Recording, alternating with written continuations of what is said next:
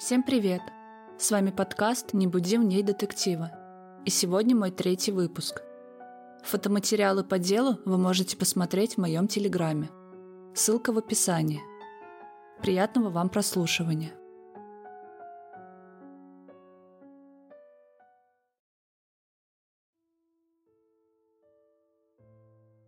Честер Аллан Поук родился в семье Доти и Дэвида Поуга 4 июля 1980 года в округе Нортон, штат Канзас. У него была сестра Саманта, которая была младше него на два года. Честер получил такое необычное имя, потому что оба родителя любили вестерны и выбрали имя персонажа, который нравился им обоим. Некоторые родственники пары были огорчены их решением, полагая, что было бы лучше, если бы они назвали ребенка в честь кого-то из членов семьи. Честер не очень любил свое имя, потому что другие дети часто дразнили его из-за этого. Поэтому он сказал родителям, что предпочел бы, чтобы его называли вторым именем Аллан. Детство Честера прошло на ферме, недалеко от Нортона. Они выращивали пшеницу и кукурузу на земле, которая принадлежала их семье более ста лет. Также у семьи Полк было несколько сотен голов крупного рогатого скота и свиней. Они были очень дружной семьей.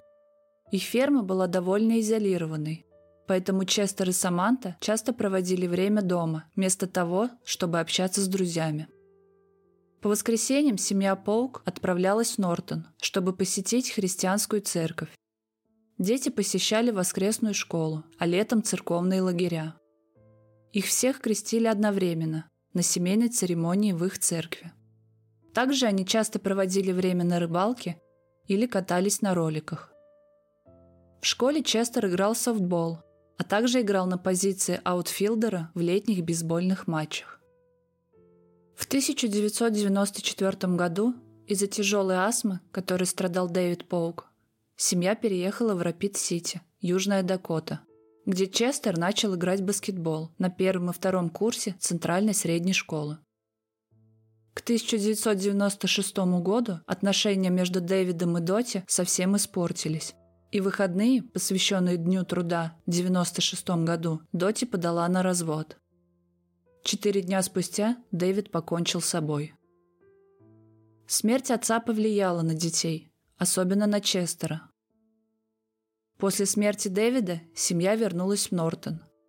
По словам Доти, возвращение в Канзас пошло на пользу детям, потому что они были рядом со своими бабушкой и дедушкой.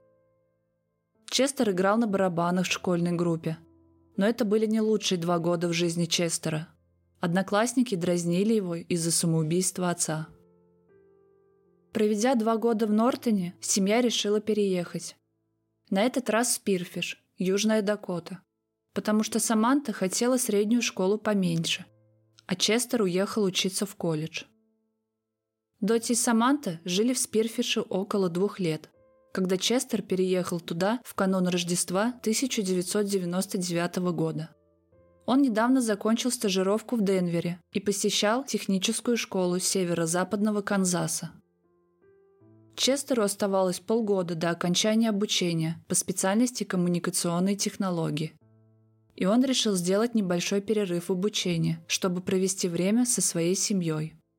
По возвращению Честера в Спирфиш Доти взяла отпуск на пару месяцев, чтобы побыть сыном. «Это лучшее, что я когда-либо делала», — говорила Доти в интервью. «У меня осталось много хороших воспоминаний об этом». В марте в Южной Дакоте еще держалась суровая зима, и Доти захотелось сменить обстановку на более теплый климат. Поэтому 10 марта Доти и Саманта отправились в отпуск во Флориду. Честер решил остаться и приглядеть за домом. Через неделю мать и сестра вернулись с отпуска. Доти сразу заметила, что машины Честера, «Шевроле Блейзер», не было на подъездной дорожке. Когда они вошли в дом, то сразу заметили, что он был разграблен, и многие вещи пропали. Честера тоже нигде не было видно.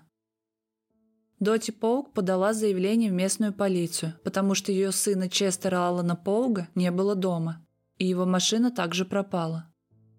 Она также сообщила, что из ее дома были украдены различные вещи. В течение шести недель после возвращения из Флориды Доти и Саманта не знали, что случилось с Честером. Вскоре полиция обнаружила машину Честера в Техасе, и Доти отправилась туда за ней. Именно по дороге из Техаса мать узнала ужасную новость, что ее сын был мертв. Саманта была дома одна, и именно ей пришлось сообщить об этой новости всей семье. 22 апреля 2000 года женщина наткнулась на останки Поуга в ущелье Хиггинс. Когда на место прибыли детективы, они обнаружили белого мужчину, одетого только в футболку, обувь и носки. Судмедэксперт опознал останки и позже подтвердил, что умершим был Честер Поук. Также судмедэкспертом были обнаружены многочисленные травмы головы и ножевые ранения. Некоторые примеры нанесенных травм головы включают ножевое ранение, которое почти перерезало еремную вену. Еще одно ножевое ранение проходило через череп и мозг, а также сложный перелом черепа в форме паутины, размером 5 дюймов. Уши Честера Поуга были почти оторваны от неоднократных ударов ногами. Установлено, что причиной смерти стали ножевые ранения и тупая травма головы.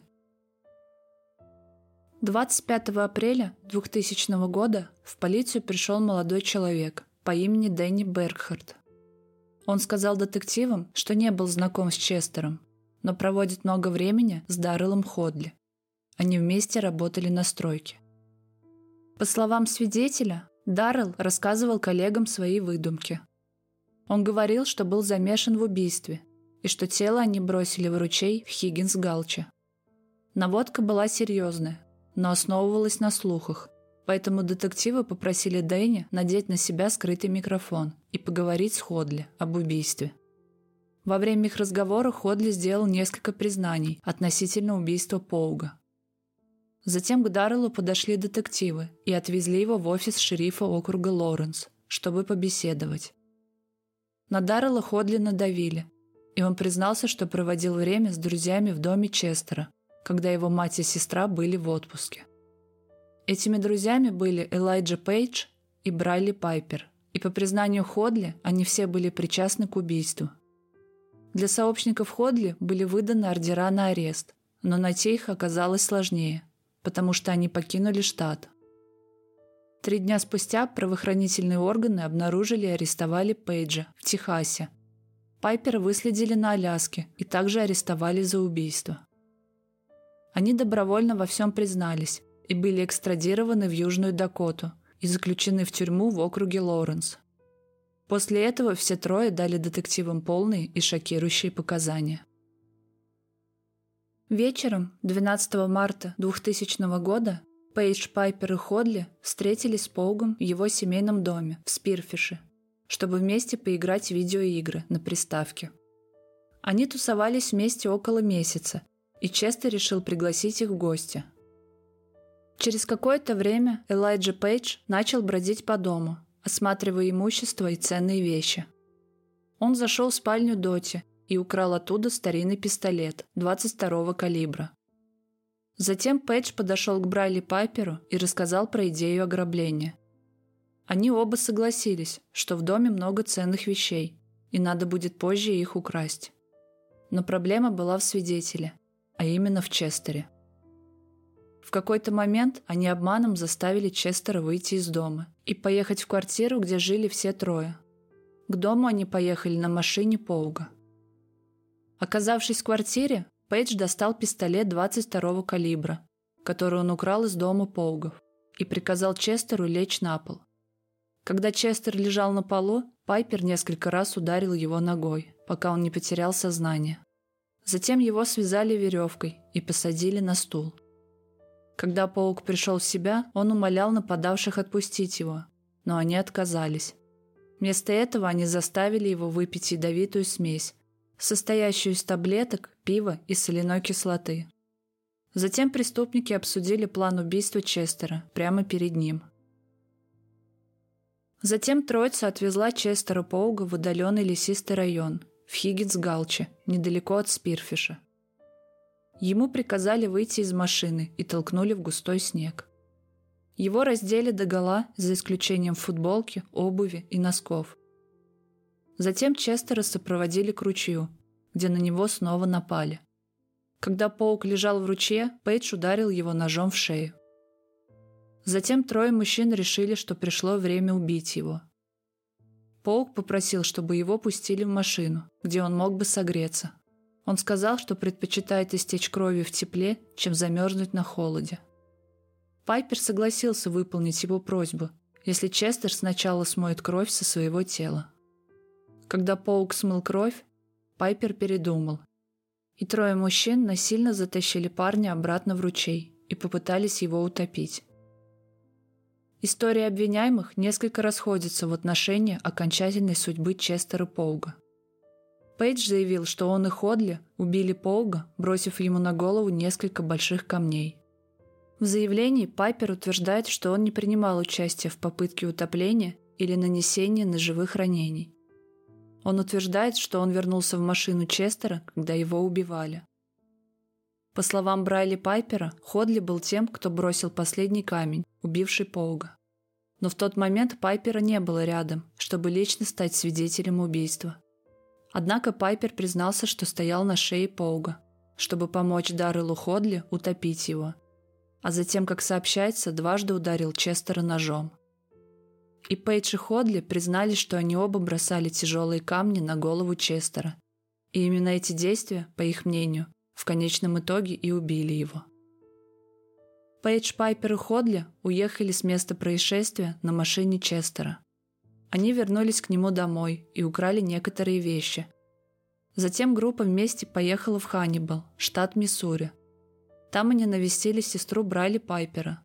Но когда она отказалась позволить им остаться, они вернулись в Южную Дакоту.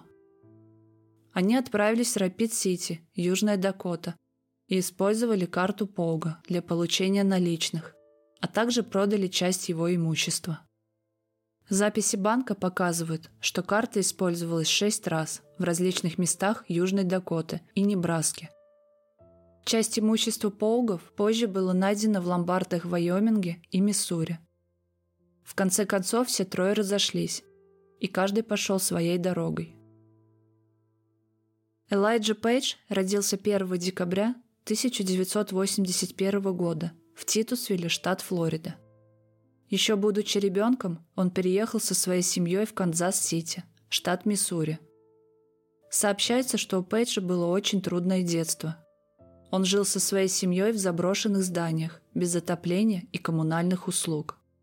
В двухлетнем возрасте он также предположительно подвергся сексуальному насилию со стороны своей матери. Элайджа Пейдж признал себя виновным в смерти Честера Поуга – и отказался от своего права на то, чтобы присяжные вынесли ему приговор. 16 февраля 2001 года судья Уоррен Джонсон приговорил его к смертной казни. К августу 2006 года Пейдж приказал своему адвокату прекратить все апелляции и просто решил ждать казнь. Сообщается, что он сказал, что устал жить жизнью осужденного. Пейдж отказался от апелляции и ускорил казнь. Первоначально его должны были казнить 29 августа 2006 года, но губернатор Майк Раундс отложил казнь как минимум до 1 июля 2007 года из-за различных формальностей. Пейдж был казнен с помощью смертельной инъекции в тюрьме штата Южная Дакота в Су-Фоллс 11 июля 2007 года. Он был первым человеком, казненным в Южной Дакоте за более чем 60 лет – и первым человеком, казненным в Южной Дакоте, с тех пор, как штат восстановил смертную казнь в 1979 году. В возрасте 25 лет Пейдж также являлся самым молодым человеком, казненным в Южной Дакоте в современную эпоху, и никто моложе него не был казнен в Соединенных Штатах после его казни. Брали Пайпер родился 20 марта 1980 года в Анкоридже, штат Аляска. Когда ему было 13 лет, его арестовали по подозрению в нападении на женщину, а также за ограбление одноклассника с ножом. Прокуроры утверждают, что Пайпер был главой группировки и умел манипулировать людьми. Как и Пейдж, Брайли Пайпер признал себя виновным в смерти Поуга в январе 2001 года, отказавшись от права на то, чтобы присяжные вынесли ему приговор. Судья Уоррен Джонсон приговорил его к смертной казни 19 января 2001 года. Пайпер обжаловал приговор, и в 2009 году Верховный суд штата отменил смертный приговор, заявив, что его судьбу должны решить присяжные. Присяжные приговорили его к смертной казни в августе 2011 года. Приговор был оставлен в силе в 2019 году. Пайпер находится в тюрьме штата Южная Дакота в ожидании казни. Он также остается единственным человеком, оставшимся в камере смертников. Даррел Ходли родился 5 ноября 1979 года в Лараме, штат Вайоминг. Как и у Пейджа и Пайпера, у него было трудное детство, и он подвергался насилию со стороны матери и ее друзей-мужчин. На момент убийства он жил в Лиде, Южная Дакота, и имел дочь. В отличие от остальных, Даррел Ходли не отказался от своего права на то, чтобы присяжные вынесли ему приговор. Но судья он не признал себя виновным. После того, как присяжные зашли в тупик со счетом 8-4 в пользу пожизненного заключения, он избежал казни. Ходли был приговорен к пожизненному заключению в 2001 году. Он по-прежнему находится в заключении в государственной тюрьме Южной Дакоты. Честера Поуга было решено кремировать. Доти говорила, что ей было трудно принять решение кремировать Честера – на самом деле это был единственный выбор. Это было частью моего переживания его смерти. Обычно, когда умирает любимый человек, вы можете увидеть его до того, как он уйдет. Было шесть недель, в течение которых мы не знали, жив он или мертв. А потом это было так, как будто он просто исчез. Также Доти говорила, что ее немного утешила подруга, которая посоветовала ей вспомнить, как должно быть было холодно Честеру в ту ночь, когда он умер. И что, кремировав, вы просто согрели его.